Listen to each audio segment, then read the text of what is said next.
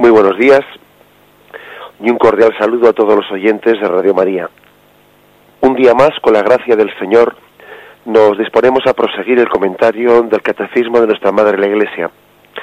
Dentro de la parte del credo referida a la Iglesia, hoy nos adentramos en el punto 857 al 860, queremos comentar estos cuatro puntos, la Iglesia apostólica.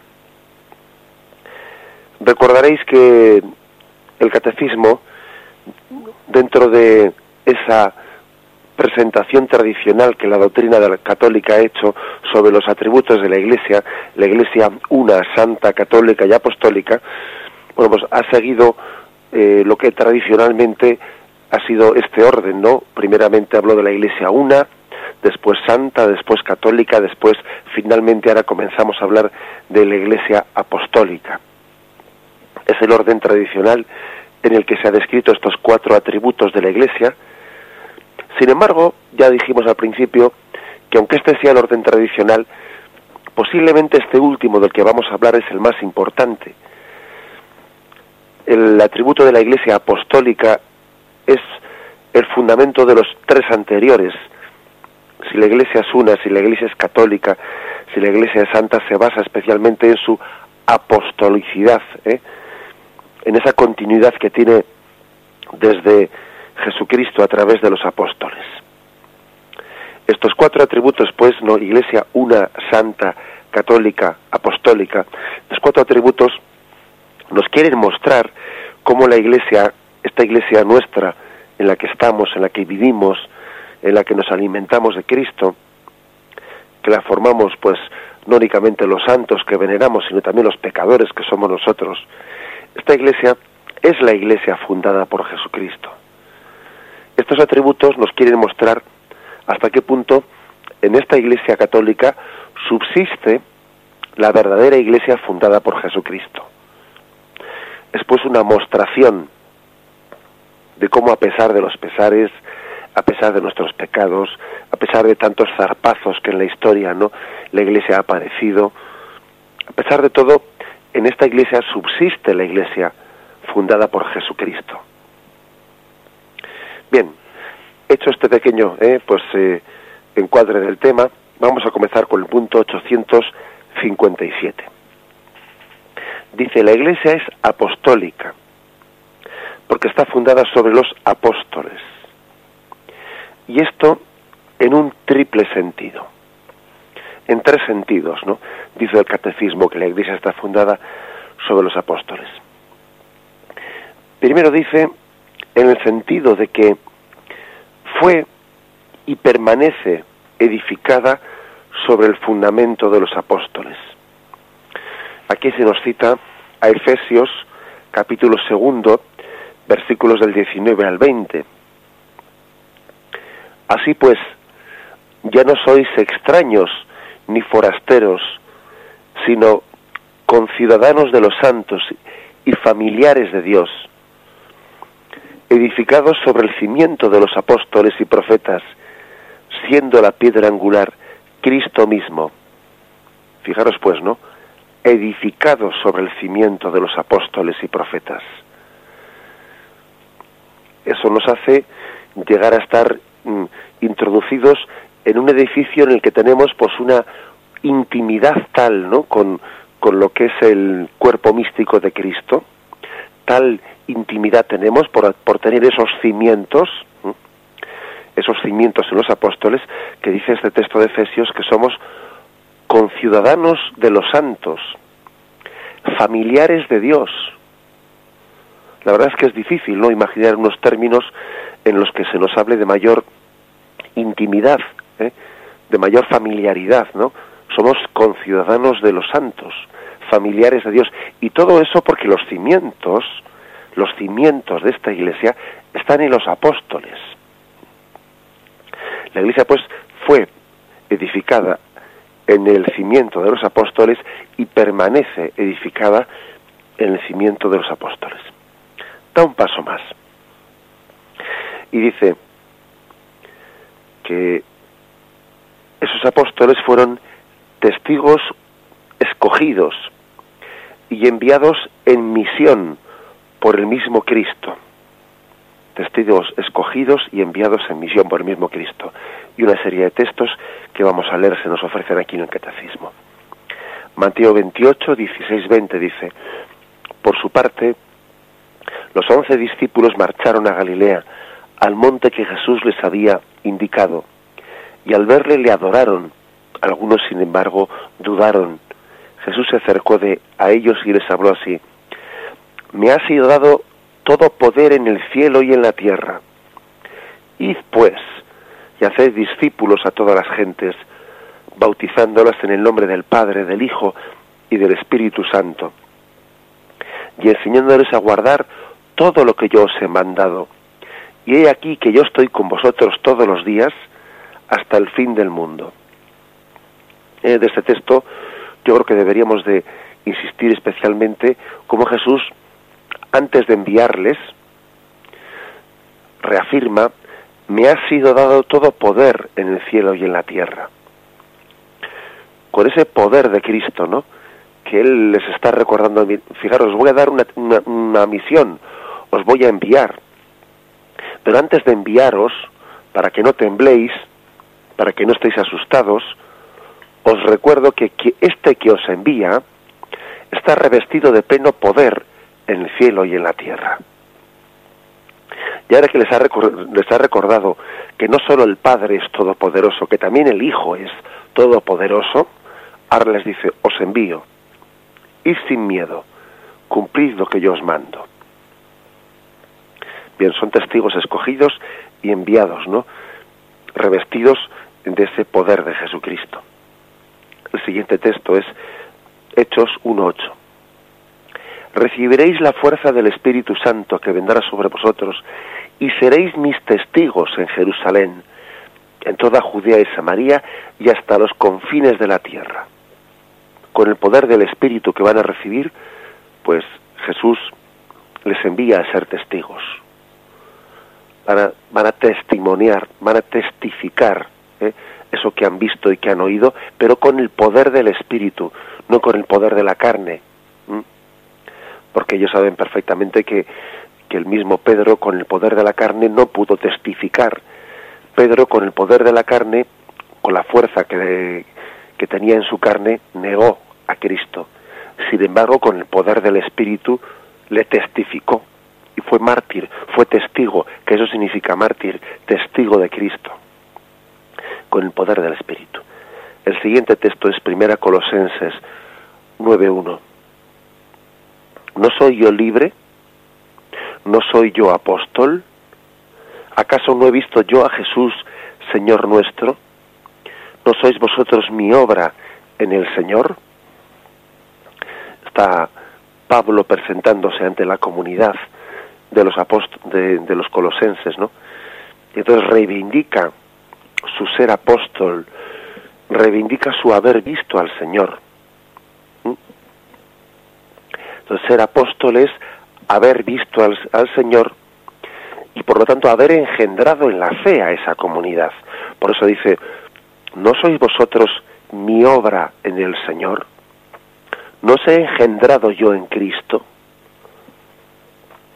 Un apóstol es alguien que ha visto a Cristo, ha tenido la gracia de ser Él quien lo vea, y luego, desde ese haber sido testigo, Él ha engendrado en Cristo a los demás. El Señor ha recibido la gracia de poder engendrar a los demás en Cristo. El siguiente texto, Primera Colosenses, capítulo 15, versículos 7 y 8, y dice, Luego se apareció a Santiago, más tarde a los apóstoles, y en último término se me apareció también a mí como a un abortivo. Otro punto en el que se da tremendamente se da una importancia muy muy grande al hecho de que los apóstoles hubiesen sido testigos de Cristo resucitado. Ese, ese ser testigos, ¿no? Porque somos de carne y hueso y tenemos que entender que necesitamos ver y tocar como Tomás. Necesitamos ver y tocar y el Señor adaptándose, ¿no? Como gran pedagogo, como, como padre que entiende que los hijos tienen una, una limitada capacidad de entender, él ha entendido que tenía que fundar una iglesia sobre los que hubiesen visto, oído, tocado, palpado a Cristo resucitado. Él era consciente de nuestra condición, pues, em, carnal, no corpórea, corpórea, y que en, mientras que no tengamos esa capacidad de la visión de Dios, de la visión beatífica que es propia de la siguiente vida, él entiende que el acto de fe que él nos pide, pues no puede estar sustentado, eh, pues en, en, en un salto en el vacío, sino que aunque nosotros no hayamos visto y tocado, nuestro acto de fe en última instancia se sostiene en lo que vieron y palparon los apóstoles. ¿Mm? Por eso se le da tanta importancia y también Pablo da tanta importancia. Aquel fue el último que vio a Cristo, dice, como un abortivo, pero también le vi yo, aunque era el último de los apóstoles, dice él. Y por último, Galatas 1.1 dice, Pablo apóstol, no de parte de los hombres, ni por mediación de hombre alguno, sino por Cristo y Dios Padre, que le resucitó de entre los hombres. O sea que el ser apóstol no es, no es algo otorgado por mediación de otros hombres. No hay ningún hombre que pueda otorgarle al otro te otorgo eh, la capacidad de ser apóstol. No, eso es algo, una elección propia de Dios, directa, personal, en la que Él se ha mostrado resucitado, ¿no? A quien Él en su providencia, en su designio, Él ha querido. Bien, esto es el primer aspecto. La Iglesia es apostólica, está fundada en los apóstoles en este primer sentido, ¿eh? en el sentido de que permanece edificada sobre los que fueron testigos oculares de la resurrección de Cristo, de Cristo resucitado y enviados por Cristo a evangelizar. Lo meditamos brevemente y continuamos.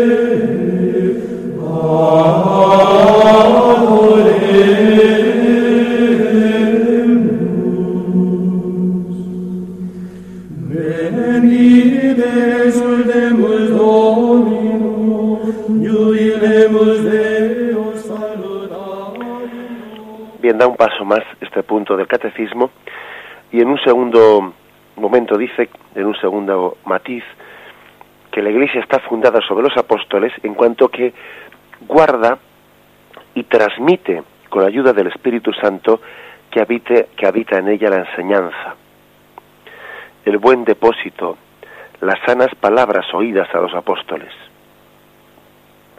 Aquí, por ejemplo, mm, por un par de textos, Hechos 2.42, acudían asiduamente a la enseñanza de los apóstoles. O 2 Timoteo 1, 13-14 dice, ten por norma las palabras sanas que oíste de mí en la fe y en la caridad de Cristo Jesús. Conserva el buen depósito mediante el Espíritu Santo que habita en vosotros. es decir, que aquí se insiste en, en un tema importante y es que hay un depósito que debe ser transmitido. La palabra depósito pues es una palabra bastante significativa, ¿no? Un depósito algo que ha sido encomendado para ser transmitido. Está claro que, que cuando decimos que Jesús fundó una iglesia apostólica, que él también iluminó en ella, ¿no? Su intención de continuidad, de no abandonarla, de que yo estaré con vosotros siempre, ¿no? hasta el final, porque Él pide que se guarde y se transmita un depósito. De poco serviría el depósito de la fe de Jesús si se hubiese terminado con la con la vida de los primeros apóstoles. Elegieron los apóstoles, lógicamente envejecerían y morirían. Entonces, ¿qué hubiese ocurrido con ese depósito de Jesús? Ahí se hubiese perdido. Jesús tenía una evidente intencionalidad de continuidad. ¿Mm? Hasta aquí viene lo de la sucesión apostólica, que, de, la que, de la cual luego hablaremos, ¿no? Hay una clara intención de continuidad. Cuando Jesús dice a los apóstoles, haced esto en memoria mía, y quiere que el depósito de la fe, pues no sea un depósito no mantenido por unos años mientras que vivan los apóstoles, sino que sea, que sea un depósito que perdure, ¿no? hasta su retorno al final de los tiempos.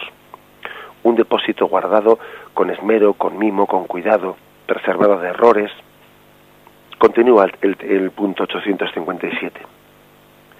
Sigue siendo enseñada, santificada y dirigida por los apóstoles hasta la vuelta de Cristo, gracias a aquellos que le suceden en su ministerio pastoral. El colegio de los obispos, a los que asisten los presbíteros juntamente con el sucesor de Pedro y sumo pastor de las iglesias. Porque no abandonas nunca a tu rebaño, sino que por medio de santos pastores los proteges y conservas, y quieres que tengan siempre por guía la palabra de aquellos mismos pastores a quienes tu Hijo dio la misión de anunciar el Evangelio. Aquí ya en este, en este punto el catecismo muestra claramente, ¿no? Pues todas las cartas, como se dice, de nuestra fe en la sucesión apostólica. Los obispos que, el colegio de los obispos que sucede en su ministerio pastoral a los, a los obispos, perdón, a los apóstoles, al colegio apostólico. El colegio apostólico es prolongado por el colegio de los obispos.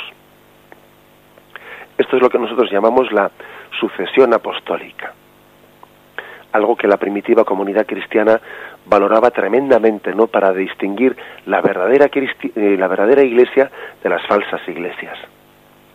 Por ejemplo, San Irineo, cuando San Irineo pugnaba, ¿no? Y discutía y pleiteaba con algunos herejes, que ya en aquellos tiempos, ¿no? El siglo segundo, ni más ni menos, ¿no? El siglo segundo, fijaros bien, ¿eh?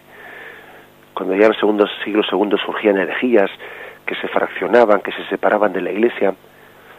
San Irineo, en, un tratado hermosísimo llamado Adversus Hereses contra los herejes, él dice a los herejes, vamos a ver, ven tú aquí, dime tú esa iglesia que tú dices que estás fundando, que además dices que es verdadera iglesia fundada por Cristo, dime tú a mí, demuéstrame tú a mí cómo se entronca con la primera con los apóstoles de Jesucristo. Dímelo. A ver, dime tú qué continuidad apostólica tienes tú en esa iglesia. Y de esa manera él rebatía, ¿no? Sacaba un poco los, eh, los colores a, aquellos herejes dándoles a entender que ellos habían inventado, ¿no? Habían inventado una iglesia pero que no tenía, que no entroncaba con la, con la iglesia apostólica. Sin embargo, si recordáis, cuando nosotros eh, solemos rezar, que por desgracia pocas veces se reza, ¿no? Pero cuando rezamos la, plegaria, lo que se llama el canon romano, la plegaria eucarística primera, en ella se hace todo un elenco de cuáles, cuáles fueron los sucesores de los apóstoles, ¿no? Dice, voy a leer, dice la plegaria eucarística primera, el canon primero.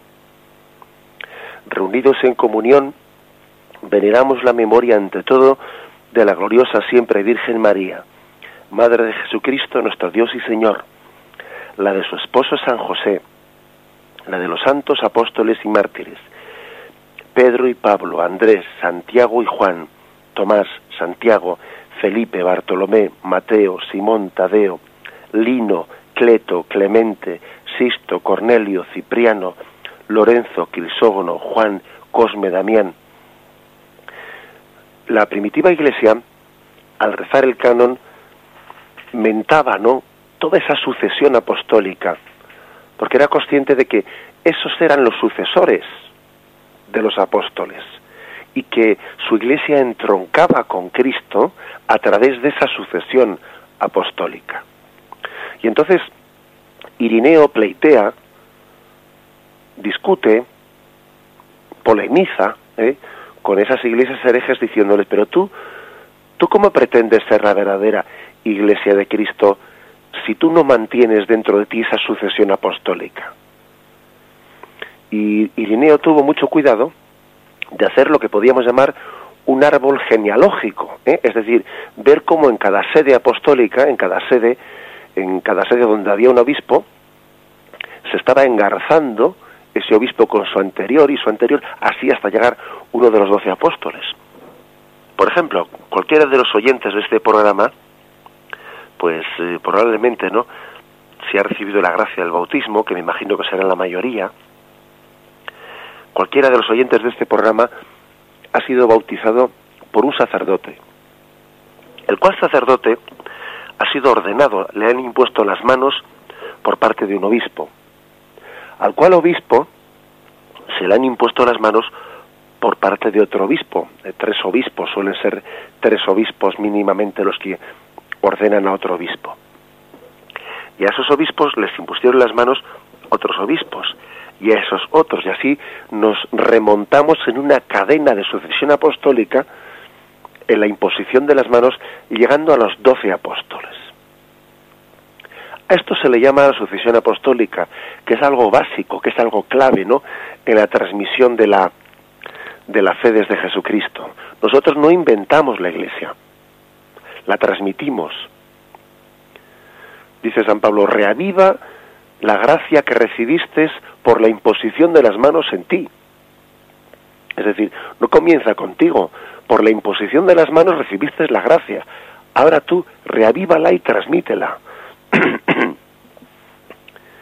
Después este aspecto, un aspecto fundamental, ¿no? El de la sucesión apostólica, un aspecto clave fundamental. Nosotros en el colegio de los obispos vemos la continuidad de los del colegio apostólico. Cuando los obispos se reúnen en concilio y todos los obispos de la Iglesia Universal están reunidos en, en el concilio, como pudo ser en la última ocasión el concilio Vaticano II, a esa asamblea le damos la, la misma trascendencia que la que tuvo los apóstoles reunidos en Jerusalén. Allí cuando en el primer concilio de Jerusalén se juntaron los apóstoles mismos para deliberar en torno a las circunstancias que iban surgiendo, ¿no? En aquel caso de cómo poder evangelizar a los gentiles, bajo qué condiciones. Bien, pues la Iglesia cada vez que se junta en concilio uniendo a todos sus obispos, tiene pues la misma trascendencia, ¿no? Esa, esa unión que la que pudo tener la asamblea de los doce apóstoles, unidos, ¿no? Unidos bajo esa influjo del Espíritu Santo, esa promesa de Cristo de que les iba a asistir hasta el final de los tiempos.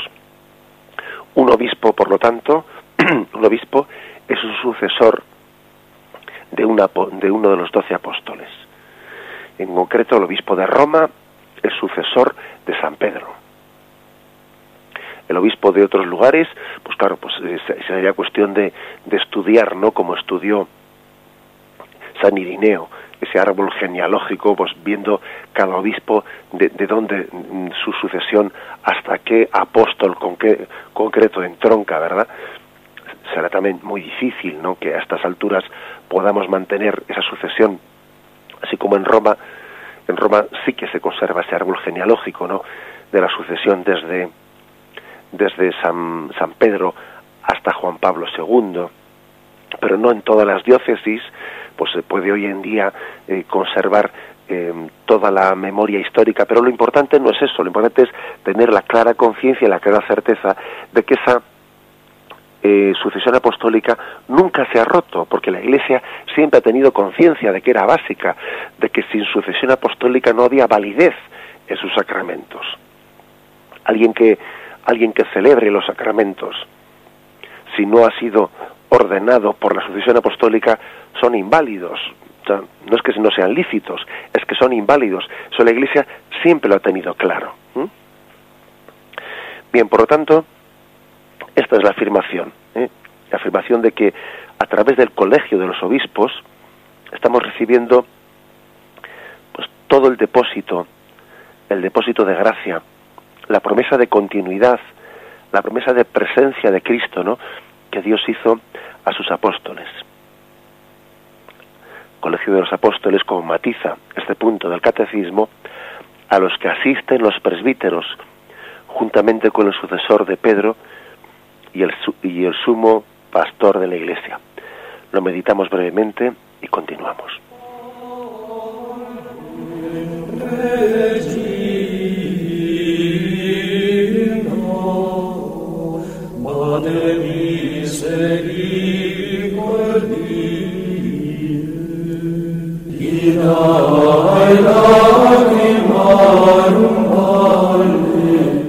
Pasamos al punto 558. Jesús es el enviado del Padre. Desde el comienzo de su ministerio llamó a los que él quiso y vinieron donde él. Instituyó doce para que estuvieran con él y para enviarlos a predicar. Desde entonces serán sus enviados. Es lo que significa la palabra griega apostoloi. En ellos continúa su propia misión, como el Padre me envió, también os envío yo. Por tanto, su ministerio es la continuación de la misión de Cristo. Quien a vosotros recibe, a mí me recibe, dice a los apóstoles. Bien, es hermoso el texto Marcos 3, 13, 14 que aquí mm, cita, ¿no? El, el punto del catecismo. Llamó a los que él quiso y vinieron donde él instituyó doce para que estuvieran con él y para enviarlos a predicar. Fijaros en este detalle, ¿no? Que dice instituyó doce. Podía haber dicho eligió doce, ¿no? Pero es que dice instituyó. Y la palabra instituyó, pues, dice mucho más que la palabra eligió. Porque si hubiese elegido doce, dice, bueno, pues ha elegido doce como podía haber elegido siete o catorce o once o trece, pero la palabra instituyó estaba con ello conlleva un matiz, ¿no? El matiz un poco de, de que no se refiere únicamente a las personas concretas, sino se refiere a la institución que, que ellas forman entre ellas, a la colegialidad, al colegio apostólico. La palabra instituyó hace referencia a una institucionalidad que va a tener una prolongación. No es difícil ver ese matiz, ¿no? En, en esa frase de instituyó a los doce y les instituyó pues con, con ese deseo de aparte que es, es, evidente no que hablar de institución de los doce pues tiene toda una connotación de la prolongación de las doce tribus de Israel del Antiguo Testamento Israel estaba constituido en doce tribus la nueva iglesia está constituida en doce apóstoles no es una institución y dice que los eligió para que estuvieran con él y luego para enviarlos a predicar. Primero para que estuvieran con él y luego para enviarlos a predicar. Lo cual también remarca más que Jesús creó una escuela apostólica. Una escuela apostólica. Él instituye el colegio apostólico y él crea una escuela apostólica. Como dice este punto del catecismo, apóstol, apostoloi, que, es en, griego, significa enviado. Significa enviado y ese es un matiz, pues mm, también muy, muy propio de la Sagrada Escritura, porque el Señor ha querido prolongar, eh, prolongar su acción entre nosotros. Es muy propio del estilo del Señor el haber querido hacer las cosas sirviéndose de mediaciones. El Señor a veces sí, ¿no? Él es, libérrimo y no somos nosotros quienes para decirle al Señor cómo, cómo tiene que hacer las cosas. El Señor puede actuar pues de primera, ¿eh? directamente, no sin intermediación, como cuando creó el mundo al principio, ¿no? Pero luego parece, uno observa la Sagrada Escritura, observa cuáles son las formas en las que Dios ha querido llevar adelante su obra de salvación. El Señor ha querido prolongar su acción siempre a través de mediaciones. Dios creó el mundo y lo hizo directamente, sí, pero luego lo rige y el mundo va va desarrollándose, va evolucionando a través de causas segundas. Y a través de causas segundas el mundo es regido por esa causa primera que es Dios. Y a través de mediaciones humanas, la Iglesia va transmitiendo la gracia, la gracia de ese único, único y en este momento invisible y ascendido a los cielos que es Jesucristo. Desde unas mediaciones humanas el Señor prolonga desde ese trono celestial donde está sentado a la derecha del Padre en el cielo, el Señor prolonga por una mediación humana pues su, su influjo de gracia. Lo que fue la procesión dentro de la Trinidad, no que el Padre procede, perdón, que el Hijo procede del Padre, lo que es la misión que el Padre envió a su Hijo al mundo. Pues ahora también el Hijo envía a los apóstoles. Los apóstoles son enviados, ¿no? Y todo es una continuación, una prolongación de la acción de Dios. Es verdad que Dios, siendo todopoderoso y libérrimo en su actuación, podía haber hecho todo sin servirse de ninguna causa segunda, de ninguna mediación. Podía haber llevado adelante su obra de salvación, pues de esa forma directa, pero es que Él ha querido implicarnos, implicar a la creación, implicarnos a cada uno de nosotros, implicar a los hombres en su obra de salvación. Y es mucho más, es mucho más maravillosa esta forma de hacer las cosas. ¿Qué es más? ¿Hacer o hacer hacer? ¿Qué es más? ¿Hacer una cosa o, potenciar para que unas criaturas, por la gracia de Dios, sean capaces de hacer eso? Sin duda alguna es más, es un mayor signo de, la gracia todopoderosa de Dios el hacer hacer que solamente el hacer poniendo el ejemplo que siempre recurrimos a él, ¿no? que es el ejemplo, pues bueno, la metáfora que tenemos paterno-filial. ¿Cómo, ¿Cómo hace más grande un padre a un hijo? ¿Haciéndole las cosas o enseñándole a hacerlas? ¿O haciéndoles, haciéndole hacerlas? Así pues, Dios también siguiendo este principio de pedagogía divina, ¿no? Ha querido que los apóstoles sean enviados, prolongación ¿eh? de la acción de Dios entre nosotros.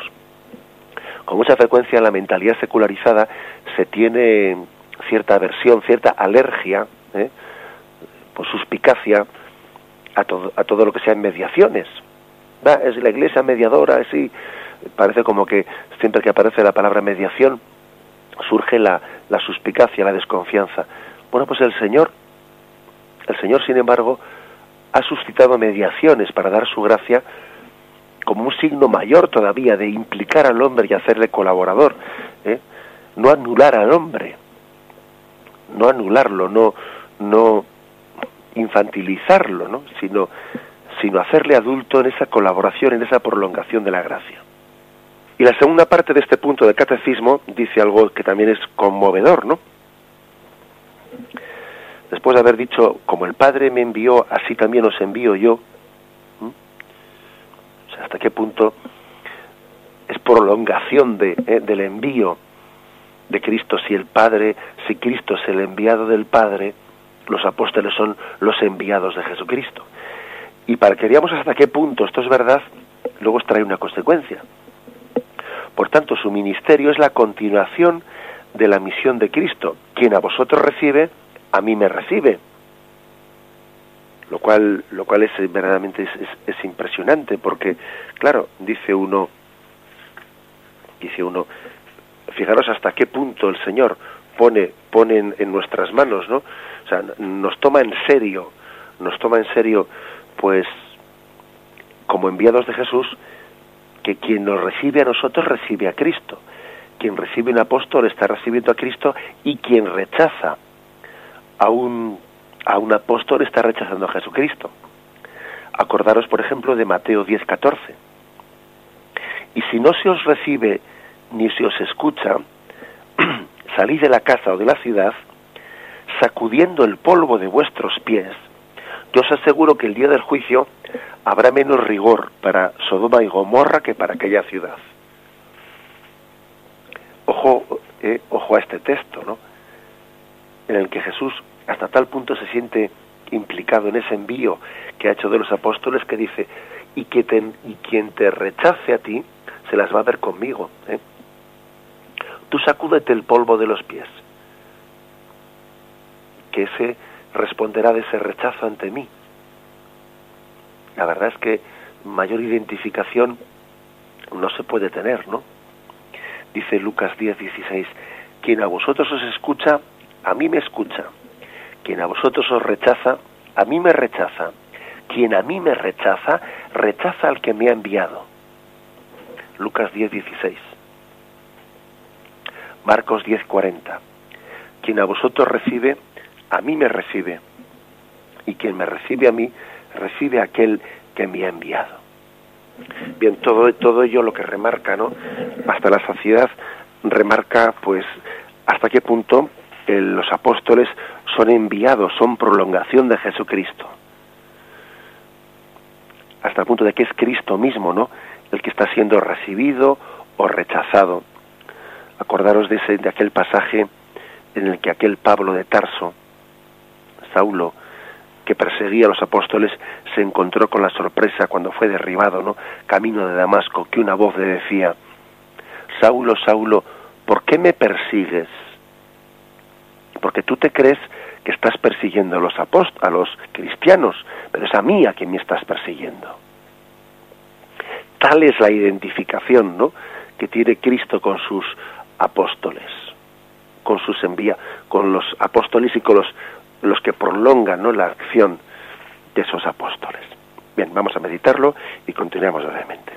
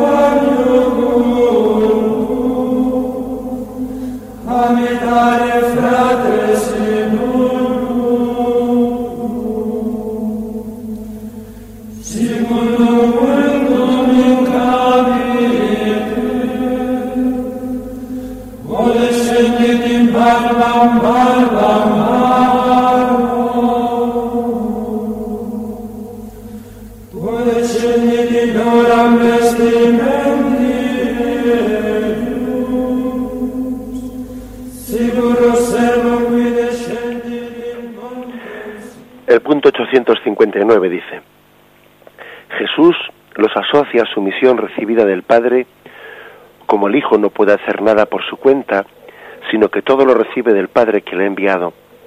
Así aquellos a quienes Jesús envía no pueden hacer nada sin Él, de quien reciben el encargo de la misión y el poder para cumplirla.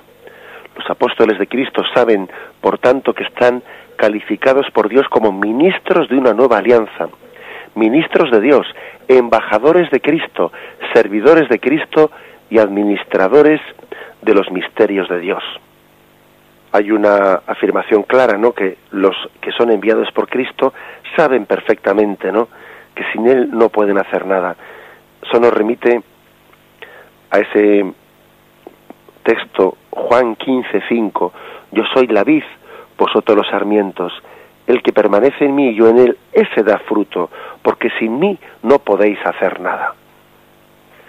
Bien, si esta expresión sin mí no podéis hacer nada puede ser aplicada a todo cristiano, a todo cristiano que no somos nada sin la gracia de Dios, pues todavía puede ser aplicada de una manera mucho más, eh, pues directa, unívoca a lo que al ministerio se refiere para los apóstoles, ¿no?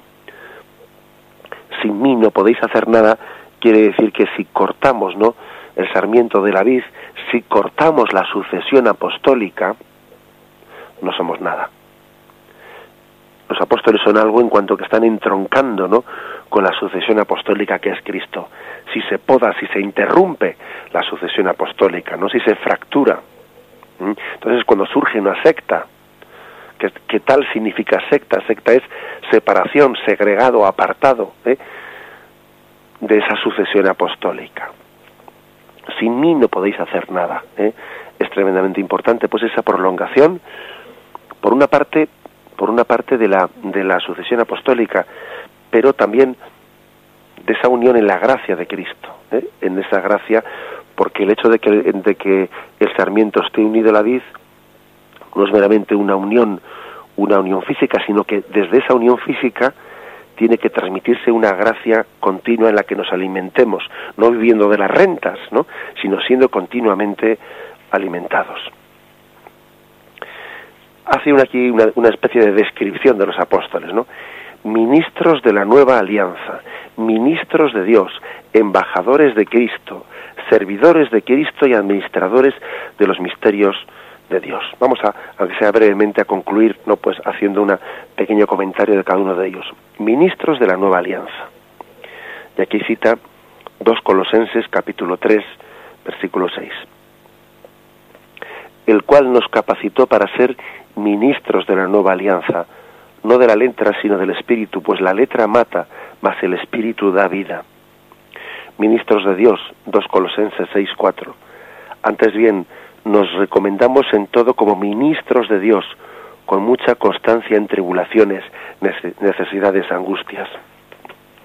Aquí sería importante que intentásemos entender en toda su profundidad la palabra ministro. ¿Qué significa ministro? ¿Eh? La palabra ministro, ministros de Dios, ¿no? Pues es una palabra que tiene muchos matices yo he echado mano aquí de, uno de los diccionarios ¿no?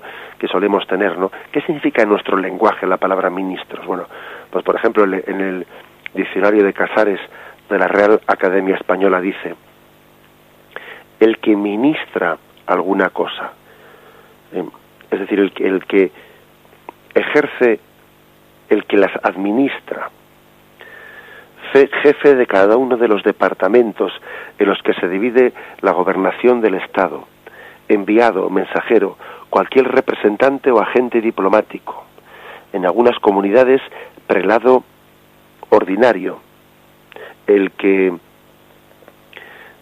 dice también persona que ejecuta algo por encargo de otra.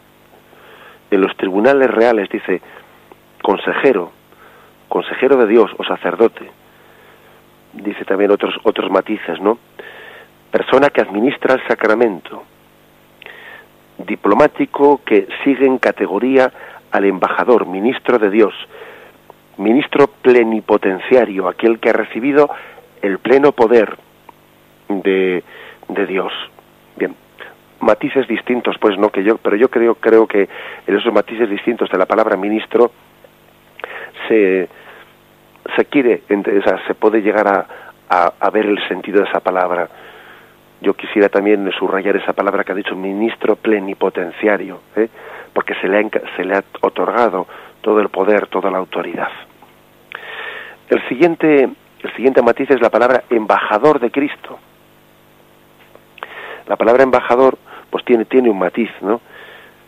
La palabra embajador quiere decir que le representa plenamente a Cristo con plenos poderes el embajador, el embajador es el representante de una nación en un, en un país y tiene la capacidad, ¿no? Pues de, pues de firmar convenios, de, bueno, de negociar en nombre de una nación, ¿no?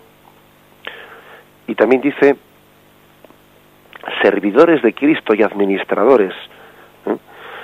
Y la palabra servidor y administrador parece que está como matizando la anterior, porque si es verdad que los apóstoles son ministros eh, plenipotenciarios, que son embajadores que representan plenamente, también son servidores y administradores.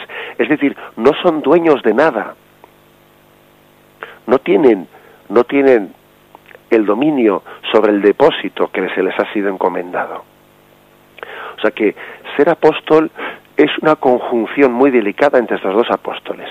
Tener ese pleno poder dado por Cristo, pero al mismo tiempo ser un servidor y un administrador. Y lo propio del administrador es que él no es quien para añadir o quitar una peseta, ¿eh? sino que él tiene que administrar lo que le ha sido dado. Él no es dueño del depósito, lo recibe y lo administra. en la conjunción de ambos matices que parecen contrarios, pero no son contrarios porque se conjugan, está el ser, el ser apóstol. Embajador, ministro con plena autoridad, pero al mismo tiempo siervo y administrador. ¿eh? Las dos cosas pues nos definen lo que es ser ministro, lo que es ser apóstol de Cristo. Lo dejamos aquí y vamos a dar paso a la llamada de los oyentes. Podéis llamar al teléfono 917 107 700. 917 107 700.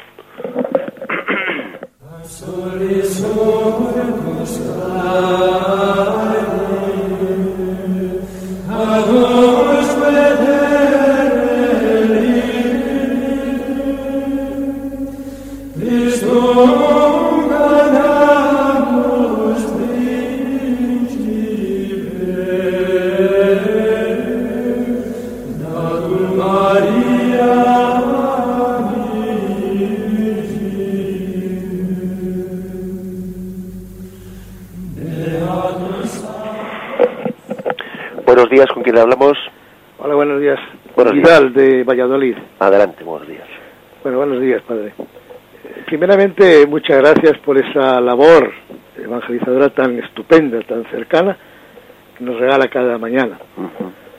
Bueno, pues eh, yo deseo hacer una aportación a lo que dijo sobre la misión apostólica de familias del camino neocatecumenal eh, que son enviadas por la Iglesia Católica a los sitios más lejanos.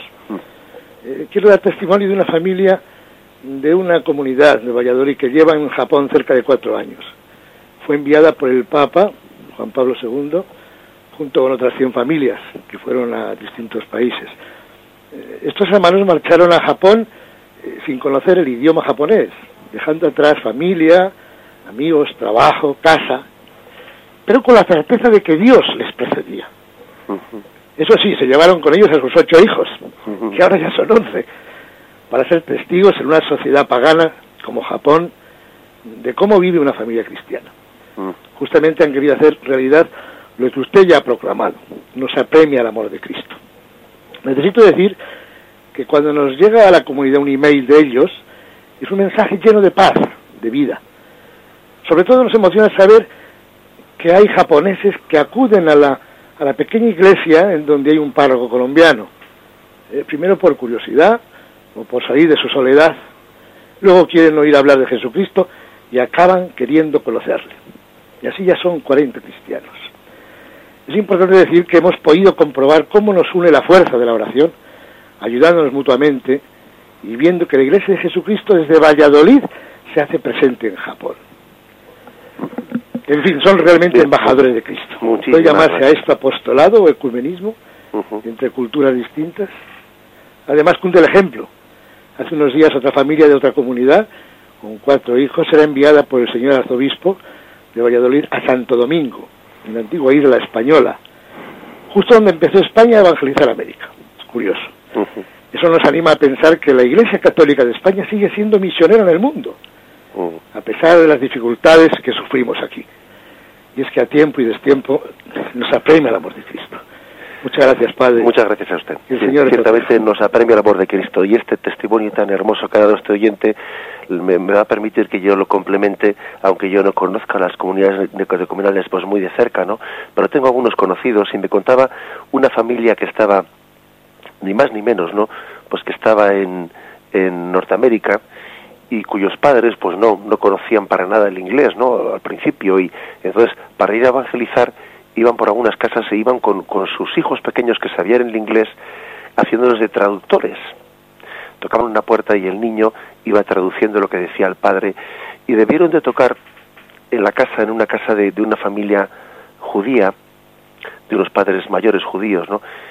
Y, viendo cómo el niño hacía de traductor, etcétera, finalmente aquel, aquel padre judío emocionado dijo, ustedes ustedes tienen estos hijos, han cargado con estos hijos hasta aquí, no con todo lo que supone de inseguridad, de dejar, de dejar el lugar en el que ustedes se sentían seguros, han venido aquí y sus hijos son para ustedes como sus labios, ¿no? sus traductores, ¿no? Y yo, sin embargo, decía aquel hombre, pues he sido incapaz de transmitir mi fe judía a mis hijos, ¿no? Pues que, que no he sido capaz de transmitir si la hayan caído en el, en el paganismo, ¿no? y el hombre lloraba, me contaba, ¿no? Lloraba al ver esa familia que daba ese testimonio, ¿no? De dejarlo todo por Cristo. La verdad es que hay, hay episodios de este, de este talante que nos cuenta el, el oyente, ¿no? Que son verdaderamente heroicos, emocionantes y al mismo tiempo que heroicos, yo creo que si los que no, no sé, esas familias que han sido enviadas en misión no se sentirían héroes, ¿no? Ellos dirían que, que la gracia de Cristo, que el amor de Cristo les ha premiado y adelante, ¿no? Creo que es una, son páginas gloriosas, gloriosas para gloria de Dios de la historia de la Iglesia. Adelante, damos paso al siguiente oyente. Buenos Hola, días. buenos días. Buenos días. Eh, soy Marimar de Valladolid también. Buenos días, Marimar. Hola, buenos días. Bueno, yo también tengo un testimonio como el del señor anterior, que una familia que vivía encima de mí, con nueve hijos, pues también se han ido a evangelizar a Japón. Y bueno, pues me parece también que, pues muy valiente por su parte, muy bien. Bueno, yo le iba a preguntar, tengo un problema, a ver si me puede dar una solución. Mire, eh, yo tengo un sobrino de 16 años y te- te- tenía que haber hecho la confirmación el año pasado y no pudo porque no puede recibir las clases de catequesis el día que, lo tienen en la parroquia. Entonces, eh, bueno, él quiere, yo pienso que ya que de por sí se acerca poco la juventud a la, a la iglesia, si encima los pocos que quieren hacer la confirmación y demás no se les da opciones para hacerla, pues pienso que muy mal. Entonces, mire, mm, yo soy catequista de mi parroquia. Y entonces me da mucha pena que estoy dando a otros niños eh, la catequesis para que hagan sus sacramentos y que no pueda dar a mi propio sobrino eh, la catequesis para que pueda hacer la confirmación y es que él quiere hacerla. Entonces he hablado con, con el párroco y me dice que como otro día no puede ser porque no hay otros grupos para, para hacer catequesis. Entonces, claro, digo, ¿y qué hago? Dice, pues busca una solución. Digo, ¿y qué solución busco? Digo, porque yo lo que puedo hacer es darle catequesis en mi casa, las horas que él pueda, dárselas yo como catequista que soy, y luego, pues si le quiere hacer un examen para que vea que ha dado las clases o lo que sea, pues... Y me dice que no, que eso tampoco es una solución. Digo, pues, pues ya mira hasta ver qué hacemos. Bueno, vamos a ver, la verdad es que, bueno, le respondo brevemente por la radio. Quizás entiende también, pues podría podría ofrecerse al párroco para darle catequesis no ya únicamente igual al, al sobrino, sino igual también a algún otro joven que haya quedado en una situación similar, porque, porque yo creo que hoy en día una parroquia tiene, debe de tener una flexibilidad, ¿no? porque llevamos una vida tan desordenada en el sentido de que los jóvenes están sometidos a tal cantidad de compromisos extraescolares, etcétera, que yo creo que, debe- que es muy hermoso que en una parroquia asista alguna persona que, que se ofrezca a acoger a las personas sueltas que no han podido encajar en esos horarios generales, ¿no? Los que usted puede hablar al párroco y decirle, pero mire usted, seguro que habrá más jóvenes también que no han podido encajar en ese horario. Y yo podría, pues también ofrecerme a, a intentar juntar esos dos, tres, cuatro jóvenes y formar un grupo con ellos para que él no vea que es una especie de cuestión particular entre tía y sobrino. ¿eh? O sea, yo creo que, es- que, ese ofrecimiento es muy hermoso para una parroquia. Y bueno, y, y- y si, y si no pudiese ser también, pues yo creo que igual también podéis pensar en otra parroquia, ¿eh? que las parroquias, bueno, pues mm, son, forman también, digamos, pues son nuestra comunión parroquial, pero no hasta el punto, ¿eh? hasta el punto de que limitemos, ¿no? La recepción de los sacramentos, pues, pues a las propias limitaciones que tenga la parroquia. ¿eh? Adelante, damos paso al siguiente oyente. Buenos días, padre. Buenos días. Pues yo, en primer lugar, como siempre, agradecerle la clase tan maravillosa de hoy y, y recordar, como hacía Juan Pablo II en las cartas que les escribía a los sacerdotes en los Jueves Santos, mm, que la gracia del sacerdocio es un don y un regalo y gracias a ese regalo y a ese don del sacerdocio pues la iglesia vive de la Eucaristía, ¿no? Entonces que nosotros seamos conscientes todos de que el sacerdote es un gran don de Cristo en la tierra, con lo cual pues que lo veneremos, lo queramos y sobre todo que mm, constantemente oremos a Dios porque haya muchísimos mm, santos y sabios sacerdotes que extiendan esta, esta doctrina de Cristo a todos nosotros, que a veces mm, pues surge alguna dificultad en que en las parroquias, en las secciones o tal, pues que hay que rezar continuamente y diariamente mm, por el don del sacerdocio y darle gracias a Dios y rezar por esto continuamente y dar gracias a Dios por este don maravilloso. Muchas gracias. Bien, muchísimas gracias. Pues así es. Eh, yo creo que orando por, por los sacerdotes, por el surgimiento de más vocaciones y de santas vocaciones, estamos haciendo algo impresionante, que es pedir que la sucesión apostólica vengan tan- hasta nosotros, ¿no? Es como quien pide pues que el gran, un- una gran canalización del agua, ¿no? tenga muchas ramificaciones, ¿no? Para que pueda llegar a muchos, ¿no? A muchos huertos, para que el agua no solo pase por una gran canalización, sino que desde ahí se, se bifurque, ¿no? En surcos y que, y que ese agua llegue, llegue pues en formatos muy asequibles a nosotros, ¿no? Asequibles, es como el grifo del agua, que abrimos en nuestra cocina y en el cual llega un agua que ha pasado por un gran canal, ¿no? O sea, los sacerdotes nos hacen muy asequible la sucesión apostólica, muy, muy a nuestro alcance, ¿eh? y, y, tenemos que pedir mucho por ello, ¿no? Para que nos acerquen el don de Cristo y el depósito de Cristo hasta nosotros, escuchándonos con nuestras circunstancias, escuchando nuestros desahogos, hablándonos en nombre de Cristo, impartiendo en nombre de Él sus sacramentos. Dejamos aquí no el comentario al catecismo que ya hemos cumplido nuestra hora. Alabamos al Señor por haber porque nos haya dado la gracia de haber comentado su palabra. Alabado sea Jesucristo